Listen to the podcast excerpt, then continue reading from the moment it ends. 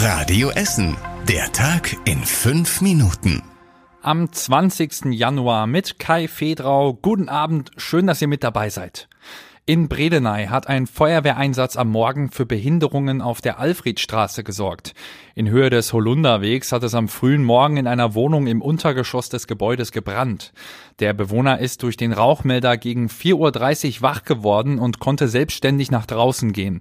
Zwei Räume sind komplett ausgebrannt, sagte die Essener Feuerwehr. Die Nachlöscharbeiten gingen noch bis zum Vormittag. In der Deckenverkleidung gab es noch einige Glutnester. Die Alfredstraße war deshalb in Richtung Innenstadt zeitweise voll gesperrt. Viele Briefkästen bei uns in Essen sind heute leer geblieben. Die Gewerkschaft Verdi hat die Mitarbeiterinnen und Mitarbeiter der Deutschen Post gestern Nachmittag zum Streik aufgerufen. Rund 500 Postmitarbeiter haben deshalb heute nicht in Essen gearbeitet. Unter anderem wurde an den Zustellpunkten in Borbeck, Stoppenberg und der Innenstadt gestreikt. Vereinzelt waren aber trotzdem Brief- und Paketboten unterwegs. Einige sind Beamte oder haben einen befristeten Vertrag. Die Deutsche Post hatte bestätigt, dass Briefe und Pakete in den nächsten Tagen später ankommen könnten. Auf Radio Essen Nachfrage haben sie außerdem gesagt, dass Anfang Februar die dritte Verhandlungsrunde mit Verdi geplant sei.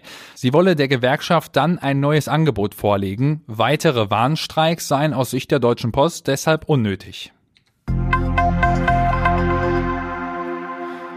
Die Geschäfte in der Theaterpassage in der Innenstadt werden noch länger leer stehen. Die Stadt Essen bereitet gerade den Verkauf des denkmalgeschützten Gebäudes vor. Dort war erst die neue Zentralbibliothek geplant, die zieht jetzt aber in das Gebäude am Markt 5 am Kennedyplatz. Momentan habe die Stadt weder das Personal noch das Geld, um die Theaterpassage zu sanieren. Das hat Oberbürgermeister Thomas Kufen gestern Abend bei einer Diskussionsrunde über die Innenstadt betont. Das Gebäude soll deshalb an einen Investor verkauft werden. Wie lange das dauert, ist aber noch unklar. Deshalb wird im Gebäude erst einmal nichts passieren. Es gibt neue Hinweise nach dem Angriff auf einen Fahrgast der Fahrbahnlinie 103 in Borbeck.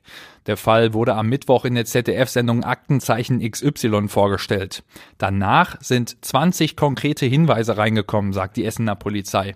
Diesen Hinweisen gehe man jetzt nach.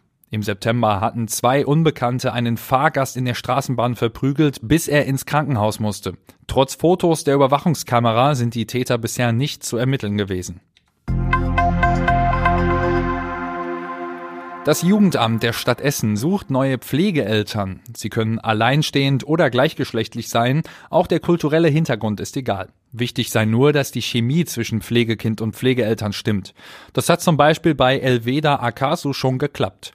Sie hat vor neun Jahren ihren Pflegesohn bekommen. Ich kann diesen Moment gar nicht vergessen. Mit riesengroßen Augen strahlt richtig eine Freude raus. Dieser erste Blick, da hat es schon Klick gemacht. Das Jugendamt braucht noch mehr solcher Eltern wie Elveda und hat dazu am Abend einen Infoabend an der Weststadthalle angeboten. Alle Interessierten konnten da hingehen. Und das war überregional wichtig. Die Bundesregierung hat immer noch keine Entscheidung zur Lieferung von Kampfpanzern an die Ukraine getroffen. Verteidigungsminister Boris Pistorius kündigte in Rammstein aber an, dass die Verfügbarkeit der Panzer geprüft werde. Und zum Schluss der Blick aufs Wetter. Heute Nacht bleibt es bewölkt und meistens auch trocken.